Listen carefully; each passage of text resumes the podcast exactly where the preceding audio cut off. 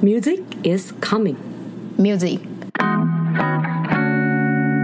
Hello，出走人们，欢迎回来！出走吧，国外生活攻略。大家好，我是 Annie。我们每周四早上七点更新，记得订阅我们的 Apple Podcast，还有在 Spotify 跟 KKBox 上面关注我们哦。我们这一集呢是延续上一集 Castle 的访谈，所以如果说你还没有听上一集的话，记得帮我点上一集重续，重新再去收听一次喽。好，那我们废话不多说，再欢迎我们今天的来宾 Castle。嗨，大家好。好，那这一集呢，我们要来聊一下 Castle 他的职涯规划。好，那我们的第一题就是呢，为什么在毕业之后，你的首选工作是在 Netflix 的代理商工作？那那时候已经有在经营部落格了，那没有想要把它当成全职来经营吗？对，所以应该说经营影评类，或是对影评或娱乐类相关的娱乐评论相关的内容，做着做就觉得说，如果我一直在等于这个行销链的尾端做的话。就觉得自己可以发挥空间不是很多，然后那时候就会觉得说，哦，如果我可以到前面这这这条行销链前面一点的地方，可以参与到，比如说品牌决策啊，或者是说比较上游一点的这种行销的策略的规划的话，诶，会是我比较想要挑战自己的部分，所以那时候才想尽办法说，我只想办法找到管道去投，呃，比如说奈飞的工作，那最后才找到这份是代理商帮他们工作的方式，这样子。所以那个时候等于是，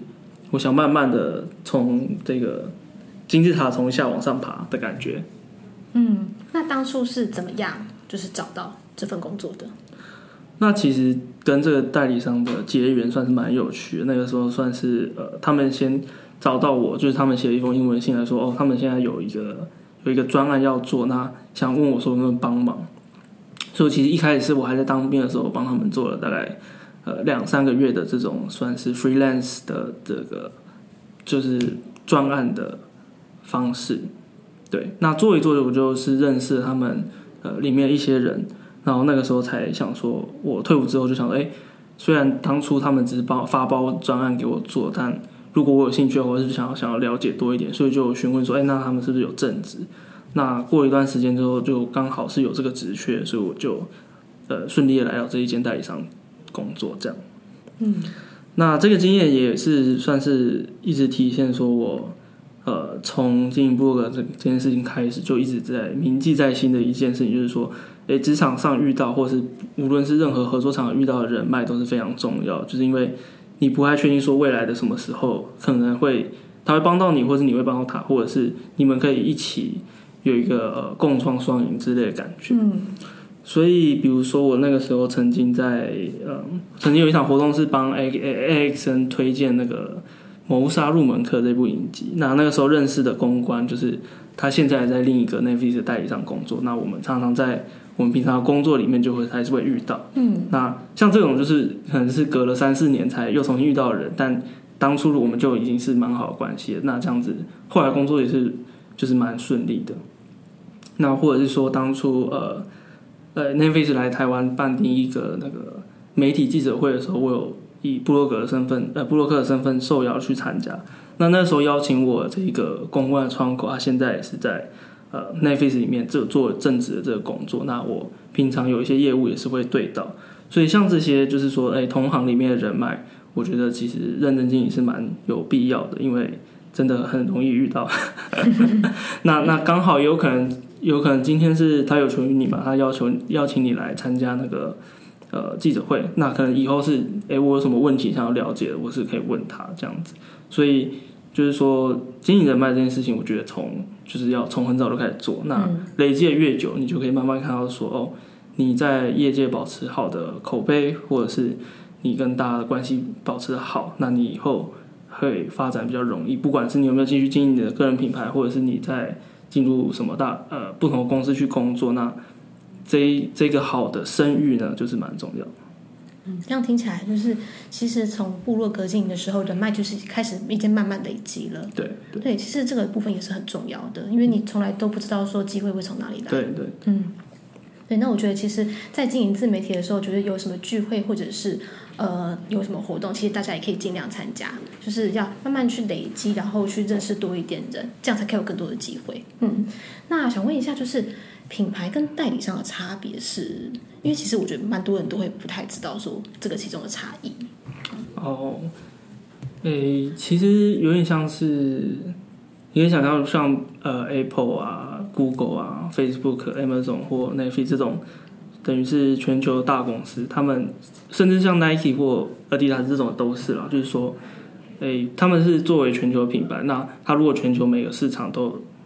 呃自己的办公室的话。它这个人力的成本或什么的会越来越高，越来越高。那你如果今天从一个我要进入一个新市场的角度来看的话，当他还不太确定这个市场的经营模式或什么的话，他可能会先找在地的代理商去帮忙，因为在地的代理商会比较熟悉说，说哦，这一个这个地方呃风土民情啊，或者是这个地方的这个政治经济状况是如何啊。所以很多时候是从这个样子方式去开始的。嗯，那可能经营了很久，觉得说哦，品牌已经对这个这个市场有所了解，觉得很有自信的时候，通常才会在做所谓的直营的办公室这样子。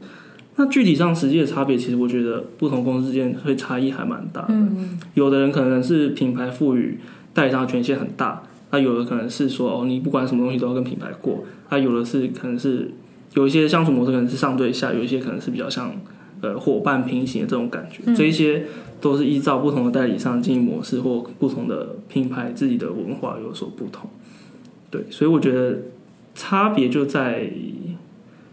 主要差别应该还是说你你背负的这个工作的权利跟责任是不太一样。对，在在代理商你的你的责任还是属于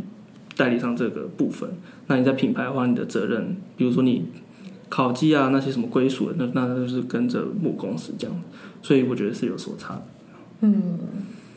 那会给就是我们的出走人什么样的建议？就是他们可能想要最近想，他们想要就是进入跨国企业，像 Facebook 或者是 Netflix 这样的大型的企业，那有没有什么建议？就比较一般的建议，可能主要就是说，你如果是梦想就是这种大型公司，然后是海外企业。通常十之八九就是都是工作压力比较大，然后节奏比较快，然后竞争蛮激烈，就这几项。那会觉得说，如果你有心要进去，就是第一个当然是你的心理素质要培养的好，就是说你必须要认清，因为你可能比如说你现在在你的公司或者是你所处领域，你觉得自己是佼佼者之类的，但一旦你跨出呃这一步到海外，你会发现所有的竞争者是来自世界各地的，那就要有一个心理准备，说哦，你可能不会。呃，不会像以前那么，如果你以前是明星，那你可能进到这个新的领域，可能就不是明星了。嗯、那就是你心态的调试要很很弹性，要很很强壮。那加上这些，与等于说戏骨公司啦，就是说，呃，戏骨公司或者华尔街或什么的，就是这些跨国企业很多，呃，每一年都会做所谓的从架构重整啊，或者他调整策略。今年可能需要这个部门，明年搞不就不需要，就是他们会有这样子。呃，太弱留强的的流程，那你也要有心理准备说，哦，如果如果真的有遇到这样的事情，嗯，你要怎么去做应变？等于是说，你心理素质要够强，你抗压性要够好，那你要做好准备说，OK，这个地方工作起来是很很脚步很快。那相信如果有些人，有些听众现在是在国内的真正的外商的话，其实应该也能有所体会。我在说什么？就毕竟就是公司的文化，或者是整体的这个氛围还是不一样的，所以一定有差。那也蛮建议，就是如果说出走人们对这样的议题有兴趣的话，其实像是 D 卡或者是 PTT 有蛮多版在讨论这些事情的，那也可以塞上去，就是看一下这样的资讯。那 Castle 你在新加坡这样总共待多久啊？我到现在已经三年多，快要四年了。你快四年了，那你现在？对新加坡有什么感觉？都都还习惯吗？以工作环境说，我觉得、嗯、我觉得算是蛮习惯，因为呃，如果你是做这种所谓蓝呃白领的工作，就是说不是做劳力活的话，其实，在新加坡环境，我觉得是跟台北市是蛮接近的。就是说，你通常是在那个市区里面工作了，然后大家就是步上班步调很快啊，然后上班时间很忙啊，就是你看到东呃信义区或是。东区这样子繁忙的感觉，嗯，那对，主要就是会是你接触的人种很不一样吧，就是因为新加坡相较台湾是呃人呃外国人比较多的啊，有会遇到印度人啊、西方人啊、嗯、日本人啊，各来自各地的人都会有。那你今天都不会知道说你遇到窗口或遇到的同事会是哪里人，那你培养的心态其实也不太一样，因为跟不同国家的人去沟通相处，其实是有不同的方式。嗯，那就是在工作上面会不会有因为这样子有文化差异？应该有吧？有啦，其实还是有。嗯，我会觉得说，比如说，比如说第一次算是到新加坡就第一次跟英国人去合作吧。那在之前我也没有去过英国，也没有什么英国的朋友，但跟他们慢慢相处，就会觉得说，OK，就是跟英国人讲的话都要打折，这样子，就是因为他们很有礼貌。那可能在工作，就是私底下或工作上都是这样，他们可能会说，哦，这个东西真的很棒。但当他们就说真的、真的、真的很棒的时候，才是很棒。他如果说真的很棒，那可能就是一般普通。我下次再跟你聊，这样就是 会要慢慢去学会说读他们讲这句话背后真正的意思。对，哦，所以第一次其实你不太知道，是越来越接触越多，才会慢慢摸出来他们的特性是这样子。对对对对对，因为其实你如果一般看看什么英国影集啊，其实因为很少那种讲那种工作情境，你不太会真的去去感受到这个差别。对，所以实际上遇到才会知道。对，那其实我有听说，就是蛮多新加坡人他们的工作方式是蛮呃。讲难听一点，就是一点一板一眼。那说如果说好好听一点的话，就是比较认真，然后比较做自己的本分的工作。那你会有这样的感觉吗？可能如果是以这种比较年轻的年轻人，或是年轻的员工或年轻企业来看，会觉得说台湾的，我觉得台湾年轻人相较于比较敢敢做一些嗯，不是按照传统的方式，或者不是按照规章的方式去做的东西。嗯，因为台湾相对于是比较。相对于新加坡，本来就是一个比较思想比较自由的地方，那大家会觉得说，哦，我偏离所谓呃传统的正道，或是大家的期待都没有关系，因为我看到很多别的例子，等于是在台湾你会看到很多别的例子，就是说，哦，大家各自过各自的都可以有一些成功的方式，但可能在新加坡，大家就会比较朝向同样的方式去走，对，所以我觉得这些台湾人跟新加坡人在工作上可能是有一些差别，嗯。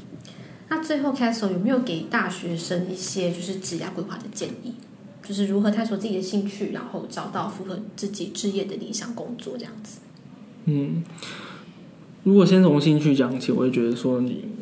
当然是第一个是要多方尝试。虽然这听起来很模糊啦，但是我觉得用用我自己的例子来讲的话，比如说我，诶，像刚刚那发式的实习，我没有提到一点是，他其实是没有薪水的，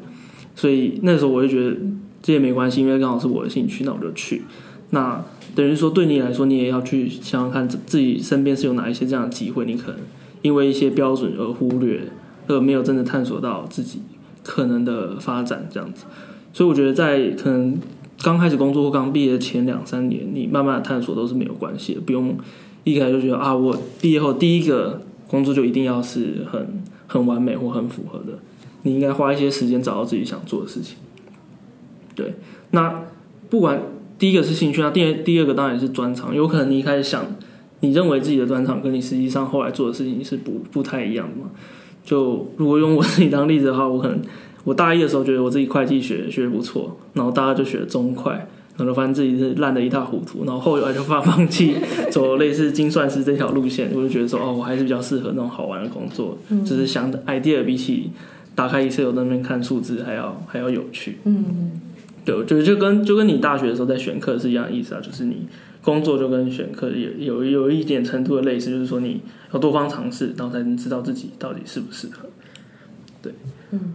那是做中学的概念。对，从做中学啊，只是只是就是说你必须要，你不能浑浑噩噩的这个啊，这个做不喜欢就辞职，然后就下一个不喜欢就辞职，你可能要。如果你比如说这样子换人了，你要去检讨说哦，我为什么当初会选到一个自己不喜欢的工作？那如果我辞职，我会从这里面学到什么？就是说我下次不要再踩到这样的雷的这种感觉。嗯、就是你必须要不断的去检视自己做的决策，才不会浪费时间再尝试一些呃，因为尝试也有分有用的跟没有用的嘛。有一种有一种有一个词叫做低等勤奋陷阱，就是说你花很多时间做让自己觉得看起来认真的事情，但其实。那一个事情本身的质量或是 quality 并不好，嗯，对，那你会有一个虚虚假的满足感，那会希望大家不要做这种事情。用一个是比较容易理解的例子，有点像是说，以前在学校可能都有遇过那种学生，他就是把所有老师的话都抄起来，但他最后却考不好。那这种人他就有一个有可能有一个状况，就是说，他觉得自己抄下笔记就等于学会了，他并没有真的认真去学。那他所谓抄笔记这个行为，就是叫做低等的勤奋陷阱，就是说，哎，我好像抄完笔记，我满足了自己，但我其实并没有真正的去学会这个东西。嗯。对，就跟很多人买书买回来不看一样，就是把就会把书放在房间里，就是 就是有看了。对，所以所以当你在做规划或找工作的时候，要蛮注意这一点。那再我觉得第二点是要，因为因为现在很很很容易，